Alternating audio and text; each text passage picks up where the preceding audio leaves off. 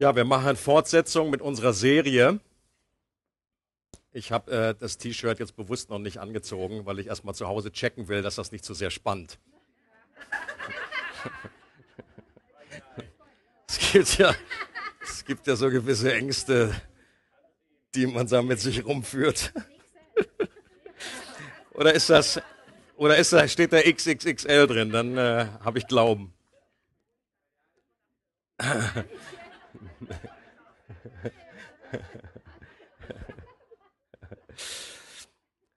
Was Gott sich von uns Menschen wünscht, lässt sich in zwei Worte zusammenfassen. Und die zwei Worte heißen Follow me. Oder heute könnten wir sagen, Surf hinter mir her. Das wären etwas mehrere. Unsere zentrale Berufung, in die uns Jesus selbst hineinruft, heißt, wir sollen seine Nachfolger werden, Menschen, die in ihm nachfolgen und auch anderen wieder in die Nachfolge verhelfen. Und genau deswegen schauen wir in dieser Serie genauer in die Bibel, um besser verstehen zu können, wie wir Jesus heute im Jahr 2014 nachfolgen können und wie wir anderen dabei helfen können, dasselbe zu tun. In der Serie ist schon öfter äh, zitiert worden Dallas Willard und ich möchte zwei Bücher von ihm hier vorstellen. Die habe ich mitgebracht auf dem Büchertisch äh, da hinten, Bücherwand. Äh, schaut da mal rein. Das ist Dallas Willard, ist einer der besten Vordenker, was diese ganze Thematik angeht. Jüngerschaft, Nachfolge.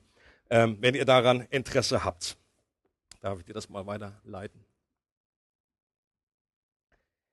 Die letzten beiden Predigten haben wir bereits eine zentrale Bibelstelle zur Jüngerschaft näher unter die Lupe genommen. Und gemeint ist der Missionsbefehl, der Missionsauftrag, der genauso aufgebaut ist wie ein Burger. Ihr erinnert euch, Sandwich, Sandwich oder Burger. Oben Brötchen, seine Allmacht, unten Brötchen, seine Gegenwart und in der Mitte ist der Auftrag, zu Jüngern zu machen. Und heute werden wir uns auf das untere Brötchen noch etwas konzentrieren. Ähm, und da sagt Jesus, und seid gewiss, ich bin jeden Tag bei euch bis zum Ende der Welt seine Gegenwart. Was meint Jesus? Wie meint er das, dass er immer bei uns ist? Wie sieht das ganz konkret aus, seine Gegenwart, die er uns verspricht und ohne die dieser Auftrag niemals klappen wird? Das ist Thema heute. Und ich glaube, dass Jesus diese Antwort den Jüngern damals schon gegeben hat. In Johannes 14, Verse 15 bis 18 sagt Jesus, wenn ihr mich liebt, werdet ihr meine Gebote halten. Und der Vater wird euch an meiner Stelle einen anderen Helfer geben, der für immer bei euch sein wird. Ich werde ihn darum bitten. Er wird euch den Geist der Wahrheit geben, den die Welt nicht bekommen kann, weil sie ihn nicht sieht und nicht kennt. Aber ihr kennt ihn, denn er bleibt bei euch und wird in euch sein. Ich werde euch nicht als hilflose Weisen zurücklassen. Ich komme zu euch. Und Jesus sagt ja also den Jüngern, dass er in einer Hinsicht weggeht und in einer anderen wieder zu ihnen kommt. Und es ist ziemlich eindeutig, wovon er hier spricht. Er spricht von einem Helfer, der so ähnlich ist wie er selbst, der dieselbe Natur hat, dieselbe Art, und doch ist es nicht identisch mit Jesus. Jesus spricht von dem Heiligen Geist, den er senden wird und der bei seinen Nachfolgern bleiben und sogar in ihnen wohnen wird. Jesus sagt, ich komme wieder zu euch. Und das geschieht durch den Heiligen Geist. Wenn Jesus sagt in dem Missionsbefehl, ich bin bei euch bis zum Ende, dann erfüllt sich das durch den Heiligen Geist. Und in Galater 5, Verse 16 bis 18 steht auch noch eine interessante Stelle. Da sagt Paulus, ich sage aber, wandelt im Geist und ihr werdet die Begierde des Fleisches nicht erfüllen. Wenn ihr aber durch den Geist geleitet werdet, seid ihr nicht unter Gesetz. Diese beiden Worte hier, wandeln und geleitet werden, die erinnern sehr an unser Thema der Nachfolge. Das Wort für wandeln wird an anderer Stelle benutzt, um zum Ausdruck zu bringen, dass wir Jesus nachfolgen, dass wir ihm hinterher wandeln. Und der Heilige Geist leitet uns, so wie Jesus damals seine Jünger geleitet hat. So wie die Jünger damals im Staub des Rabbis gewandelt sind, so sollen auch wir im Geist wandeln, so wie Jesus seine Jünger geleitet hat. so sollen wir uns vom Heiligen Geist leiten lassen. So wie Jesus seine Jünger ermutigt hat, will der Geist Gottes auch uns heute ermutigen. Wie Jesus zu den Jüngern geredet hat, will auch der Geist Gottes heute zu uns reden. Do you get the picture? Und dieses, das heißt, den Heiligen Geist können wir bei diesem Thema Nachfolge gar nicht überbetonen. Er ist unverzichtbar. Und das ist auch der Grund, warum ich vorne in den Flyer dieses Symbol der Taube gemacht habe. Das ist der, soll der Heilige Geist sein, wenn du es vielleicht bisher noch nicht erkannt hast. Das ist nicht dieser komische Twitter-Zwitschervogel, sondern das ist die Taube des Heiligen Geistes. Und ich glaube, wenn es um Nachfolge geht, ist dieses Thema so zentral. Wenn ich mir einen Punkt aussuchen müsste und zu sagen, was ist most important, was ist die höchste Priorität, welches, welche, welche Erfahrung sollen wir vor allen Dingen machen, wenn es um Nachfolge geht, würde ich genau dieses Thema bringen. Es geht darum, den Geist Gottes kennenzulernen und zu wissen, so wie die Jünger damals ganz, ganz konkret Jesus nachgefolgt sind, sind, sind wir heute aufgefordert, dem Geist Gottes nachzufolgen, zu wandeln im Geist und uns leiten zu lassen vom Geist. Und Jesus sagt sogar etwas Interessantes. Er sagt, es ist gut für euch, dass ich weggehe. Johannes 16, Vers 7. Glaubt mir, es ist gut für euch, dass ich fortgehe, denn sonst wird der Helfer nicht zu euch kommen. Wenn ich aber fortgehe, dann wird, werde ich ihn zu euch senden und er wird meine Stelle einnehmen. Ich komme mir persönlich öfter vor wie die Jünger damals. Ungläubig bei so einer Aussage, verwirrt. Ich finde das nicht so gut, dass Jesus nicht mehr direkt zu sehen ist. Dass ich nicht mehr direkt mit ihm sprechen kann, dass ich ihn anfassen kann. Wenn ich ehrlich bin, möchte ich lieber, dass Jesus bei mir ist. Geht's euch auch so?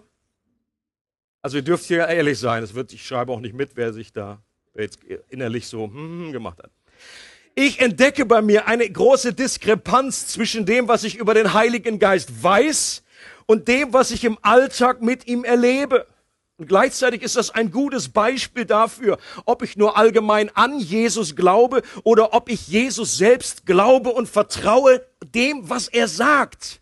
Glaube ich seiner Aussage, dass es gut ist für mich, dass er weg ist und dass jetzt der Heilige Geist da ist. Jesus hat den Satz ja so eingeführt. Glaubt mir. Es ist gut. Manche übersetzen sogar, es ist besser für euch. Ich bin der Überzeugung, dass unser Zweifel an dieser Stelle und die Diskrepanz, die wir erleben, auch ein Hoffnungszeichen sind, nämlich ein Hinweis darauf, dass es noch einiges mehr zu lernen und zu entdecken gibt, was das ganz konkrete Erleben mit dem Heiligen Geist angeht. Da gibt es noch Wiesen zu entdecken dass wir nicht, dass wir eben wirklich das auch in der Erfahrung bejahen können und sagen, Jesus, du hast recht. Es ist besser, dass du weg bist, damit der Heilige Geist jedem ganz persönlich ein Leiter sein kann, dass er uns äh, nahe kommen kann, dass wir äh, von ihm, dass wir ihm hinterher wandeln können und von ihm geleitet werden. Wenn ich in der Apostelgeschichte gucke, dann ist es so, unglaublich fast, wie, wie, was für eine Gemeinschaft die erlebt haben mit dem Geist Gottes. Da sagen sie solche Aussprüche wie, der Heilige Geist und wir haben beschlossen. Ist das das die normale Sprache, wie du redest? Dass du, oh, der Heilige Geist und ich, wir haben jetzt beschlossen heute. Das ist eine unglaubliche Vertrautheit.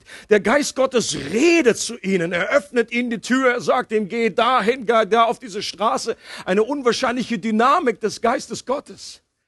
Und so, so viele Christen behaupten irgendwie, dass das nur früher äh, der Fall war, aber in der Bibel gibt es keinen Hinweis darauf, dass diese Art, wie der Geist Gottes damals geredet hat, dass das heute nicht mehr so wäre, dass es irgendwie aufgehört hat. Aber wir leben dummerweise mit einem kirchengeschichtlichen Erbe, das über Jahrhunderte die Person des Heiligen Geistes vernachlässigt hat. Alistair McGrath, habt ihr auch schon mal gehört, dieses Zitat. Der Heilige Geist ist das Aschenputtel der Trinität. Während die beiden anderen Schwestern zum Ball dürfen, muss er zu Hause bleiben. Und so gab es in der ganzen Kirchengeschichte immer äh, eine, eine, wie eine Unterbetonung des Geistes Gottes. Der wurde vernachlässigt. Manchmal hieß die Trinität Vater, Sohn und Bibel. Und dann war er zwar irgendwie in der, in der, in der Theologie ent, ent, drin und irgendwie wurde in dem Bekenntnis auch von dem Heiligen Geist gesprochen, aber in der Erfahrung, in der Realität der Menschen der Christenheit spielte der eine und absolut untergeordnete Rolle.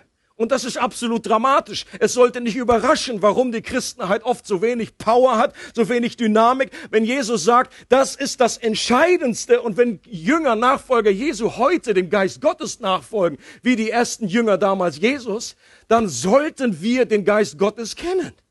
Dann sollte uns seine Person wichtig sein. Und durch die Pfingstbewegung und die charismatische Bewegung ist diese Unterbetonung zwar etwas geringer geworden, doch in der Vergangenheit lag die Betonung immer wieder sehr auf den Gaben des Geistes oder seinen Wirkungen, dass er heilt oder dass er Sprachengebet oder verschiedene prophetische Reden ergibt. Und das ist alles gut und richtig und wichtig. Nur wenn die Betonung zu sehr auf seinen Gaben liegt und nicht zu sehr auf seiner Person, dann stimmt auch etwas nicht. Es geht in erster Linie darum, den Geist Gottes als eine Person wertzuschätzen und kennenzulernen. Ihm nachzufolgen, nicht nur, weil er Gutsis austeilt und kleine Geschenkchen mal ab und zu verteilt. Hier ist eine kleine Gabe, machst du ein bisschen Rhabarber, Rhabarber, ein bisschen Sprachengebet oder ein bisschen Heilung. Nein, es geht darum, ihn zu kennen, seine Stimme zu hören, seine Natur zu, zu verstehen. Und Jesus sagt in äh, Johannes 14 und äh, Kapitel 16, der Helfer, der Heilige Geist, den der Vater in meinem Namen senden wird, wird euch alles lehren und euch an alles erinnern, was ich euch gesagt habe. Wenn der Helfer kommt, der Geist der Wahrheit, wird er euch zum vollen Verständnis der Wahrheit führen. Denn was er sagen wird, wird er nicht aus sich selbst heraus sagen, er wird das sagen, was er hört.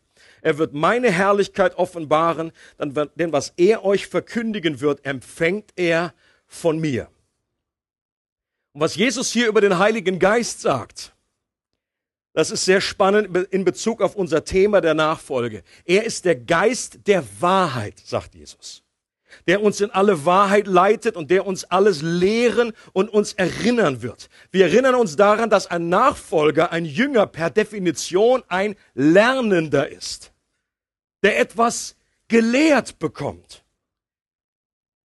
Und wir sollen andere zu Jüngern machen, indem wir sie alles lehren zu bewahren, was Jesus uns geboten hat.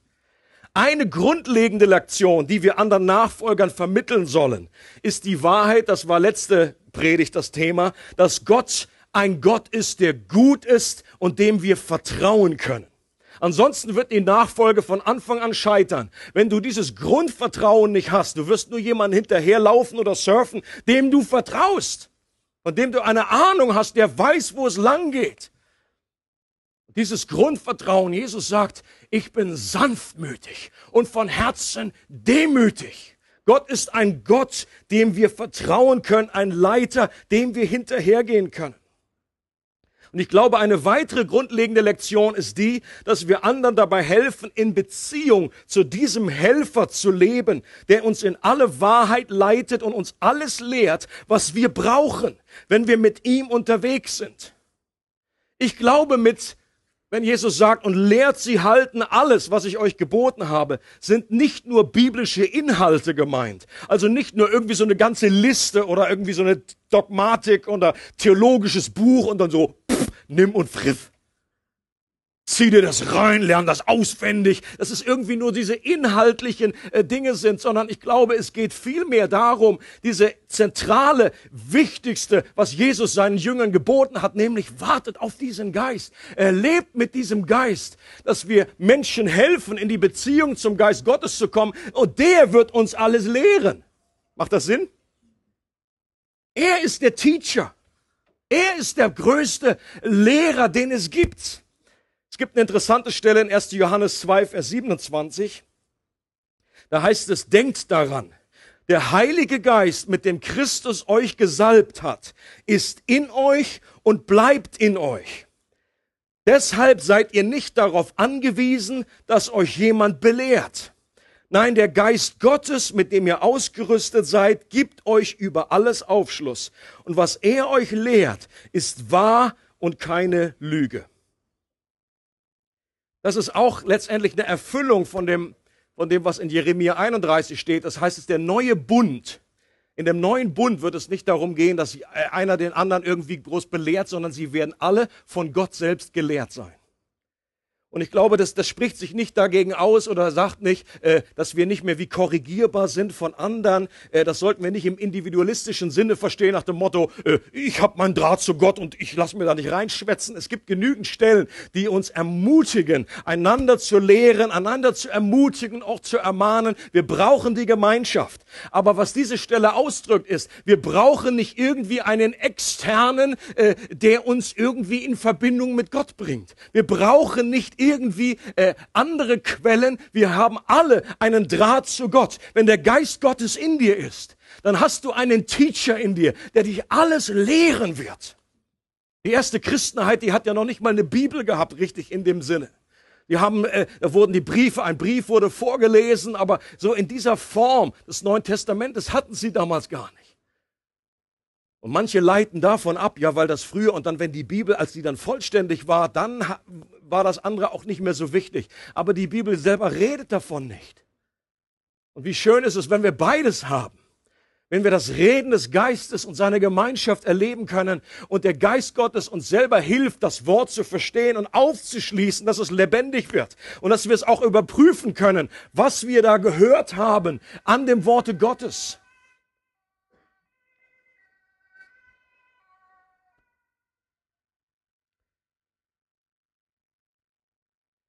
Letzten Sonntag haben wir gesehen, dass wir als Nachfolger in drei Richtungen wachsen. Also wenn wir gelehrt werden und wir wachsen in der Nachfolge, dann geht es in drei verschiedene Richtungen. Und hier war dieser Play-Button. Und dieses Dreieck und in drei verschiedene Richtungen geht dieses Wachstum. Es geht nach oben, wir wachsen in die Gemeinschaft mit Gott und es geht nach innen, das Wachstum, das bezieht sich auf den Charakter. Und nach außen, das kennen die meisten. Nein, gemeint ist natürlich die Mission, unser Auftrag, dass wir mit Jesus unterwegs sind, dass wir etwas tun für ihn, gemeinsam mit ihm. Und die Bibel geht eindeutig davon aus, dass dieses Wachstum durch wen geschieht? Durch den Heiligen Geist. Und hier kommt er. Und diese drei Pfeile, die bringen genau das zum Ausdruck, dass nicht wir selbst dieses Wachstum hervorrufen können. Wir sind beteiligt an dem. Wir müssen mitarbeiten. Aber es ist letztendlich der Geist Gottes, der uns Veränderung bringt. Wir wachsen in der Gemeinschaft mit Gott. Und wie, wie macht der Geist Gottes das? Wir haben vorhin gelesen an der Stelle, er wird euch in alle Wahrheit leiten. Die Wahrheit über den Vater, wie Gott ist. Er wird mich verherrlichen, sagt Jesus. Das heißt, er wird mich anstrahlen. Der Heilige Geist ist wie ein, wie ein Strahler, der Jesus anleuchtet. Der Geist Gottes sagt nicht, schaut auf mich, schaut auf mich, sagt, schaut auf Jesus. Und wenn wir das erleben, wenn der Geist Gottes das in uns bewirkt, dann wachsen wir in dieser Beziehung und Gemeinschaft zu Gott. Wir wachsen auch im Charakter, denn was, was soll in uns wachsen? Die Früchte des Geistes. Es ist der Geist Gottes, der in uns Früchte hervorbringt. Und die übergeordnete Frucht ist Liebe. Und das ist der Charakter, dass wir Christus ähnlicher werden. Und die dritte Richtung, wir wachsen in unserer Mission, in unserem Auftrag, wenn der Heilige Geist uns Kraft verleiht und seine Liebe uns zu anderen Menschen drängt. Jesus sagt zu seinen Jüngern, ihr werdet die Kraft empfangen, wenn der Geist Gottes auf euch kommt. Und ihr werdet meine Zeugen sein. Wir haben auch schon gesagt, dass, dass von Jesus zu lernen nicht damit beginnt, einfach seine Taten zu kopieren, jetzt einfach nur zu lesen im Neuen Testament und dann zu sehen, ah, Jesus hat das gemacht, oh, jetzt das einfach wie nachzumachen, sondern es fängt damit an, dass wir aus derselben Quelle leben wie er. Und diesen Lebensstil der Abhängigkeit sollen wir anstreben. Jesus sagt, ich kann nichts von mir selber tun. Und an diesen Punkt sollen wir auch kommen. Wenn wir seine Nachfolger sind, wenn wir lernen von ihm, sollen wir an dem Punkt kommen, dass wir sagen, ich möchte nichts aus mir selber tun, aus meiner eigenen Kraft. Jesus sagt, ich kann nichts von mir selber tun. Ich bin abhängig vom Vater. Was er sagt, sage ich. Was er tut, tue ich. Und Jesus war abhängig vom Heiligen Geist. Erinnert euch an die Szene, als Jesus getauft wurde. Der Geist Gottes kommt auf ihn und Jesus war ja schon gezeugt durch den Geist Gottes. Also der Geist Gottes war schon in seinem Leben. Er war gezeugt vom Geist Gottes. Aber jetzt kam in neuer Dimension eine Kraft auf ihn, die ihn befähigt hat, all das zu tun, was er getan hat. Auch heute ist immer noch dieses Gerücht im Umlauf in christlichen Kreisen, dass Jesus was, das getan hat, was er getan hat, weil er Gottes Sohn war. Und dass er Wunder gewirkt hat, weil er Gott war. Aber die Bibel redet nicht davon. Und es hat einen gewissen, einen gewissen Pferdefuß, wenn wir das glauben. Denn wenn Jesus die Wunder gewirkt hat, weil er Gott war, dann ist er kein Vorbild mehr für mich, dem ich nacheifern kann. Weil ich bin nicht Gott. Das habe ich schon festgestellt.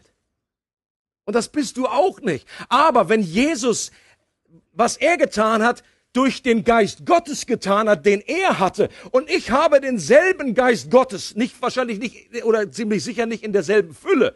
Bei Jesus heißt es, er hatte den Geist ohne Maß. Ich habe ihn mit Maß. Aber das Prinzip ist dasselbe. Ich tue die Dinge durch den Geist Gottes.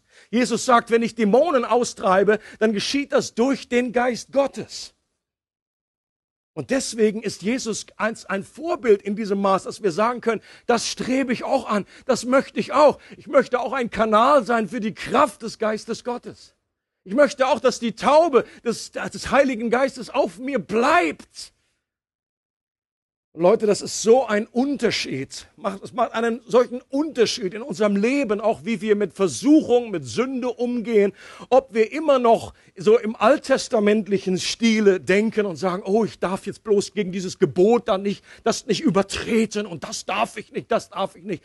Oder du hast geschmeckt von der Gegenwart des Geistes Gottes, wie gut es ist, diese Kraft, deine, deine Gegenwart zu erleben, wenn du mal äh, gespürt hast, wie der Geist Gottes zu dir redet und eine Liebesbeziehung zu ihm aufgebaut hast, dann ist es etwas total anderes, dass du sagst, ich möchte diese Person nicht mehr betrüben.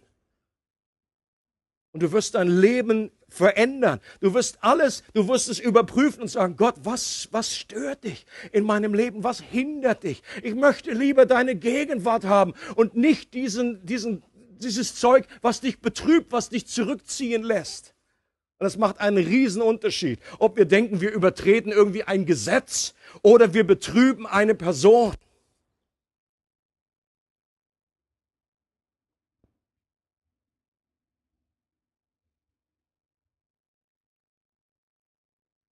Ohne den Heiligen Geist können wir zwar sehr beschäftigt sein für Gott, doch es wird sich nichts bewegen. Stimmt's? Und auch das nicken wir irgendwie ab. Das wissen wir theoretisch, aber wie oft entdecke ich mich dabei, dass ich denke, ich kann doch eine Menge bewegen. Ich weiß ja schon so einiges. Und man weiß, wie der Hase langläuft. Es ist eine große Gefahr, dass man aus irgendwie einem gewissen Fundus lebt und denkt, äh, das ist so interessant bei Jesus, der hat keine Heilung wie die andere gemacht. Es gibt die eine, das, die eine, das, äh, das, was sich immer wiederholt, ist, dass sich eben nichts wiederholt. Das ist das Einzige.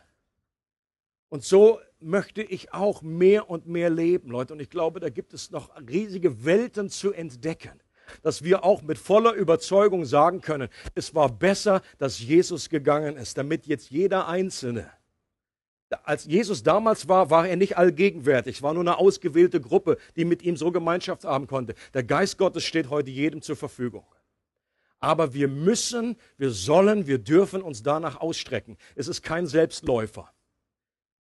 Auch hier gibt es so diese Lehre, dass irgendwie gesagt wird, mit dem, mit, wenn du Christ geworden bist, wenn du gläubig bist, dann hast du das komplette Programm. Du hast alles am Heiligen Geist, was es gibt. Ich glaube das nicht. Die Bibel redet davon, dass es verschiedene Ebenen gibt, verschiedene Erfahrungen mit dem Geist Gottes, eine Erfüllung mit dem Geist Gottes. Auf Schritt und Tritt, wenn du in der Apostelgeschichte liest, da waren schon Menschen, die gläubig waren, aber sie haben dann noch den Geist Gottes in einer neuen Dimension und Kraft empfangen. Auch Paulus sagt, werdet immer wieder voll des Heiligen Geistes. Die El Moody hat mit einer Person geredet, die zu ihm kam. Das war irgendwie auch, glaube ich, irgendwie ein Pastor oder äh, und der war sehr äh, Burnout, so würde man damals sagen. Früher gab es das Wort noch nicht, aber der war einfach, der war erledigt, der war alle, der war müde, der konnte nicht mehr. Und er hat äh, sich an D.L. Moody und, äh, gewandt und er hat ihm einiges erzählt von dem, wie er mit dem Geist Gottes wandelt. Und D.L. Moody hatte das selber erlebt. Äh, und er schreibt dann, nachdem der Geist Gottes in einer neuen Dimension ihn erfüllt hat, früher habe ich wie Wasser mit Eimern getragen. Und plötzlich, nach dieser Erfahrung, fühlte ich mich selbst getragen wie in einem Fluss. Und äh, dann hat dieser Mann davon gehört und er wurde auch ganz neu äh, bewegt und hat gesagt, Mensch, das, das, ist die, das ist die Antwort, das ist die Richtung, in die es gehen soll. Hat sich auch ausgestreckt nach dem Geist Gottes. Und dann sagt D.L. Moody, es ist nicht die harte Arbeit, die dazu führt, dass Gottes Diener zusammenbrechen, sondern die mühevolle Arbeit ohne die Kraft. Das ist das, was mühsam ist. Wenn uns das Öl fällt, wenn uns der Sprit fehlt, wenn wir gewisse Dinge aus doch unserer eigenen Leistung tun. Oh, möge Gott doch sein Volk salben. Und das ist auch mein Wunsch für uns als Church, für dich und mich, dass Gott uns doch wieder neu erfüllt, dass wir verstehen, Nachfolge hat zu tun damit, dass wir dem Geist Gottes Raum geben in unserem Leben, dass er mehr bekommt von uns und dass wir mehr bekommen von ihm, dass er durch uns fließen kann, dass wir eine persönliche Beziehung haben mit ihm. Und zwei Dinge können uns dabei helfen, die ich zum Schluss anführen möchte. Das eine ist Gebet, natürlich, wie könnte es anders sein? Gebet. Und es, es gab vor einiger, äh, einigen Jahren mal ein Buch, das hieß Guten Morgen, Heiliger Geist. Ich glaube, der Inhalt des Buches, der war so ein bisschen überdreht an einigen äh, Stellen, aber den Titel fand ich super. Und genau darum geht es, dass wir in eine Beziehung hineinkommen, vielleicht schon früh morgens, dass du aufstehst und das Erste, was du sagst, guten Morgen, Heiliger Geist. Was machen wir heute zusammen? Und dass du ihn einlädst und sagst, ich möchte aus dir heraus leben. Ich möchte, dass du freie Bahn hast. Zeig mir, wo es Dinge gibt, die dich betrüben und die dich irgendwie, wo du in den Hintergrund gedrängt wirst, weil der Geist Gottes ist ein Gentleman. Und der Geist Gottes, der ist wie eine Taube, empfindsam und flattert schnell weg. Aber letztendlich flattert er nicht auf Dauer weg, weil Jesus gesagt hat, er wird in euch sein und er wird bei euch bleiben. Und das ist das Gute. Aber wir können erleben, wie mehr und weniger vom Geist Gottes in unserer realen Erfahrung durch uns wirksam ist. Und Sünde hindert ihn. Sünde betrübt ihn. Und wenn wir um Vergebung bitten und wir sagen, Gott, bitte, zeig mir, Geist Gottes, zeig mir, was dran ist jetzt, wo ich um Vergebung beten soll, wo ich auf einem falschen Pfad bin und hilf mir, mit dir gemeinsam Gemeinschaft zu haben, dann wird uns der Geist Gottes mehr und mehr durchdringen. Und Leute, nur so kann Nachfolge stattfinden. Wir werden niemals richtig Jesus nachfolgen können, wenn wir die Beziehung und Gemeinschaft mit dem Geist Gottes nicht ausbauen. Das hängt direkt zusammen. Ähm, verschiedenste Gebete im Epheserbrief, da merkt ihr, wie Paulus auch für die unterschiedlichen Bereiche betet, für geöffnete Augen des Herzens zu erkennen, dass wir nach oben zu Gott hinwachsen, dass wir mit Liebe gefüllt werden, verwurzelt werden, dass es Charakter, dass wir Christus ähnlicher werden, dass wir nach innen wachsen und dass diese Kraft auch nach außen sichtbar wird. Und natürlich heißt es auch im Neuen Testament, dass wir den Vater bitten dürfen, und wenn wir um den Geist Gottes bitten, dann wird er uns den Geist Gottes geben und nichts anderes. Keinen Stein, keinen Skorpion, sondern wir sollen, wir dürfen uns ausstrecken danach. Nach dieser Erfahrung möchte Gott, dass wir sie begehren. Dass wir nicht einfach nur so sagen, hey, ich bin offen und dann bist du 50 Jahre später immer noch offen. Du hast viel Durchluft in deinem Leben, du hast Durchzug, aber nur offen. Auf Offenheit, habe ich öfter schon gesagt, alleine liegt keine Verheißung. Manche Christen sagen, ich bin offen, wenn Gott weiß, mir was schenken will, er weiß, wo ich wohne. Aber die Bibel sagt, wir sollen uns ausstrecken, wir sollen das begehren. Und der letzte Punkt ist mir besonders wichtig. Da heißt es, was kann uns dazu verhelfen, den Geist Gottes mehr in unserem Leben zu erleben? Und da steht etwas, was uns nicht gefallen wird, aber was die Bibel auf jeden Fall äh, sagt und was gleichzeitig eine Hoffnung ist. Und zwar ist, der, ist das Thema unsere Not. Unsere Not. Die Gegenwart des Trösters erleben wir nicht irgendwie in der Theorie, wenn wir Bücher über den Tröster lesen, sondern wir erleben es mitten in unserer eigenen Not. Und das ist Hoffnung für alle, die sich in einer Notlage befinden. Und früher oder später sind wir alle drin. Du brauchst keine prophetische Gabe, um das zu wissen. Und die einen haben viel im Moment, großes Päckchen, auch in unserer Gemeinde sind einige da, die ein unglaublich großes Paket mit sich rumtragen. Aber die Ermutigung ist die, das muss nicht nur schlecht sein, sondern das ist die Hoffnung, dass du den Tröster mitten in der Not erlebst, der dich tröstet. 2. Korinther 1, Verse 3 bis 4. Da sagt Paulus, gepriesen sei Gott, der Vater unseres Herrn Jesus Christus. Denn er ist ein Vater, der sich erbarmt und ein Gott, der auf jede erdenkliche Weise tröstet und ermutigt. Das Wort für trösten hier ist Parakaleo. Und das ist dasselbe griechische Wort wie der Paraklet. Das ist das, der Begriff für den Tröster, den Heiligen Geist. Also Gott tröstet und ermutigt Parakaleo in erster Linie durch den Tröster in Person. In all unseren Nöten, Nöten, Klammer auf, in all unserem Druck, in unseren Bedrängnissen, unserem Schmerz, unserer Last, Verfolgungen, Problemen, kommt er uns mit Trost und Ermutigung zu Hilfe. Und deshalb können wir dann auch anderen Mut machen, die sich ebenfalls in irgendeiner Not befinden. Wir geben ihnen den Trost und die Ermutigung weiter, die wir selbst von Gott bekommen. Und dann sagt Paulus noch ein eigenes Beispiel von sich. Wir kamen uns vor, als wäre das Todesurteil über uns gesprochen worden. Also er kam in eine Notlage, die nicht, die wirklich am absoluten obersten Limit war. Für sie war klar, wir werden sterben. Das ist das Ende. Und dann sagt er, warum Gott das zugelassen hat in ihrem Leben. Das geschah, damit wir nicht auf uns selbst vertrauen, sondern auf Gott, der die Toten zu neuem Leben erweckt.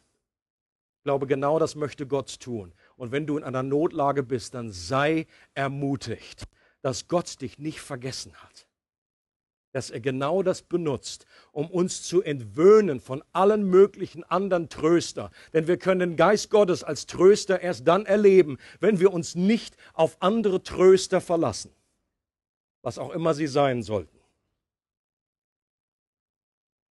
Und es ist etwas Gutes, wenn wir mit unserem eigenen Latein am Ende sind und keine eigenen Antworten mehr bekommen. Denn dann fängt Gott an zu reden und gibt uns seine Antworten.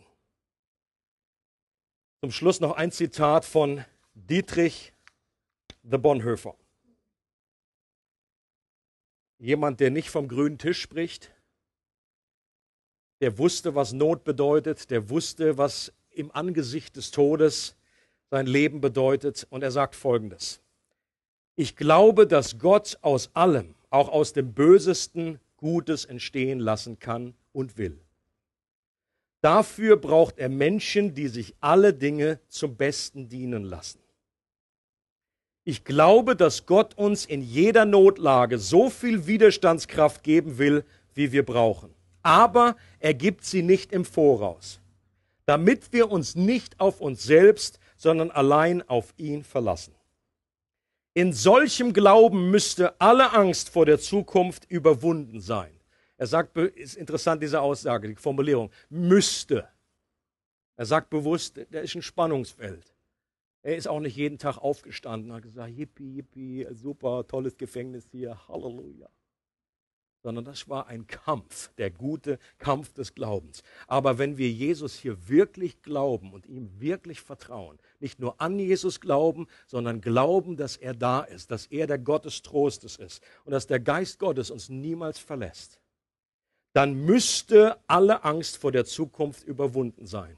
Ich glaube, dass auch unsere Fehler und Irrtümer nicht vergeblich sind und dass es Gott nicht schwerer ist, mit ihnen fertig zu werden, als mit unseren vermeintlichen Guttaten.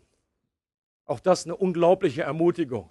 Wie viele Christen fällt es viel, viel einfacher, wenn irgendetwas von außen, irgendwelche Schicksalsschläge kommen, kann man das noch eher verarbeiten. Aber wenn man sich selber irgendwie, äh, wenn man weiß, ich habe Fehler gemacht, ich habe Sachen verbockt, ich finde das viel, viel schwerer, mir selber zu vergeben oder darauf zu vertrauen, dass Gott auch durch diese ganzen Fehler und Sünden und alles, was äh, gekommen ist, passiert ist, dass Gott das benutzt und dass er das auch zum Guten wenden kann. Aber ich denke genau, das, davon redet die Bibel. Ich möchte zum Schluss, dass wir diesen Gottesdienst so enden, dass wir jetzt zusammen, ich möchte gerne ein Gebet sprechen für uns alle. Und dann wollen wir dieses Lied nochmal gemeinsam singen. Die Worship Band bewusst gebeten. Äh, das Lied Oceans. Und da die Bridge heißt Spirit Lead Me. Wie es dann weitergeht, habe ich vergessen. Spirit Lead Me. Where my trust is without waters, hätte ich beinahe gesagt. Where my trust is without borders. Und genau darum geht es, dass wir diesem Geist Gottes dass wir um ihn rufen, dass wir ihn dass wir schreien und zu Gott sagen, wir brauchen dich, wir brauchen deine Gegenwart. Und dann werden wir das Lied nachher nochmal zusammen singen und während dem Lied möchte ich Gelegenheit geben, dass die Personen, die für sich beten lassen wollen, wir haben einige gefragt, dass sie hier vorne zur Verfügung stehen und beten unter Handauflegung. Und ganz speziell, wenn du eine Not hast, wenn du Trost brauchst, wenn du ein ganz neues äh, Dimension und, und, und dem Geist Gottes sagen möchtest, ich möchte dir nachfolgen, ich habe noch so wenig erlebt, ich möchte dich erfahren, erleben in meinem Leben und es wird sicherlich kein, nicht nur mit einem Gebet getan sein, sondern es soll ein Hunger in dir entstehen, dass in den nächsten Tagen und Wochen du danach rufst und zu Gott sagst, ich brauche dieses Paraklet, das heißt der zur Hilfe herbeigerufene. Das ist der Tröster, der Seelsorger, der Comforter. Und dass du zu Gott rufst und schreist und sagst, gib mir diesen Geist Gottes.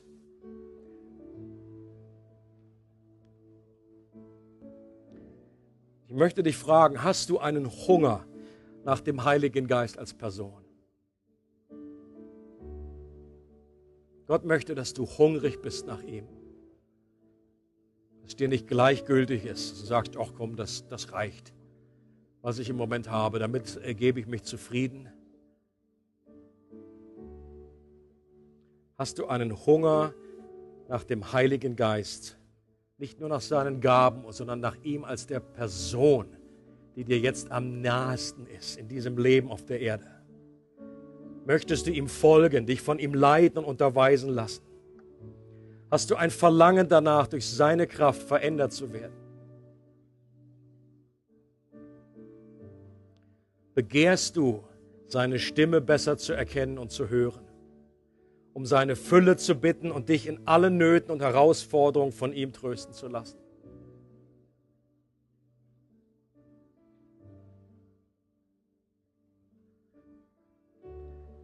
Geist Gottes, ich möchte dich ganz gezielt einladen. Wenn du sitzt, öffne doch deine Hände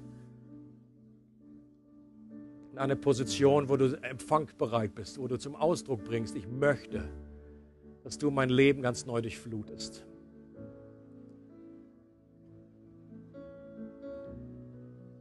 Guter Geist Gottes, ich möchte dich bitten, dass du kommst jetzt. Und dass du uns erleben lässt, dass es wirklich gut ist, dass Jesus weggegangen ist. Führe uns in diese Dimension, führe uns in diese Erfahrung. Möchte ich um Vergebung bitten, Herr, wo wir wo die Christenheit dich so lange ignoriert hat, unterbetont hat. Nur in der Theologie du vertreten warst.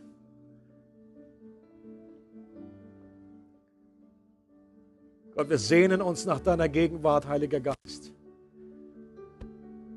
Wir möchten erleben, wie Jesus, dass diese Taube des Geistes auf ihn kommt und dass er, dass, dass, dass du bei ihm geblieben bist. Das möchten wir auch erleben in neuer Dimension. Wir sehnen uns nach deiner Fülle. Wir möchten sagen, nimm uns ganz. Wir möchten unser Leben ganz dir anvertrauen. Wir möchten es lernen, von dir abhängig zu sein. Wir möchten mutige Schritte gehen aufs Wasser. Wir möchten dir vertrauen, wo immer du uns hinführst. Gott, wir haben Hunger und Durst nach dir. Geist Gottes, lass diese Gemeinde eine Gemeinde sein, die dafür bekannt ist, dass sie einen Hunger und ein Verlangen hat und eine Sensibilität für den Geist Gottes in ihrem Leben. Dass wir uns leiten lassen von dir. Dass echte Nachfolge dadurch stattfindet, dass wir dem Geist Gottes Raum geben. Dass wir so vertraut sind mit dir, dass wir sagen, guten Morgen, Heiliger Geist. Und der Geist Gottes und wir, wir haben beschlossen, in unseren Entscheidungen, in unseren Visionen, in unseren Zielen, was auch immer wir tun, dass wir auch sagen, ich kann von, wir können von uns aus nichts tun. Dass wir nicht einfach nur busy sind, beschäftigt für das Reich Gottes, sondern dass wir äh, in deiner Art und Weise erfolgreich sind, dass wir Frucht bringen für die Ewigkeit. Gott vergib unseren, äh, unsere, unsere Selbstgefälligkeit, vergib, wo wir uns noch zu sehr auf uns verlassen, auf unsere Fähigkeiten, auf unsere eigenen Stärken. Gott, und ich möchte bewusst dir Dank aussprechen für all die Nöte und für all den Druck und für all die Probleme und Schwierigkeiten, in denen wir uns befinden, persönlich oder als Church. Wenn es dazu führt, dass du uns an diesem tiefsten Punkt, wo wir uns befinden vielleicht, dass wir, dass wir deinen Trost erfahren, dass du, Geist Gottes, unser Tröster bist und wir entwöhnt werden von anderen Tröstern, die wir uns sonst so gerne suchen.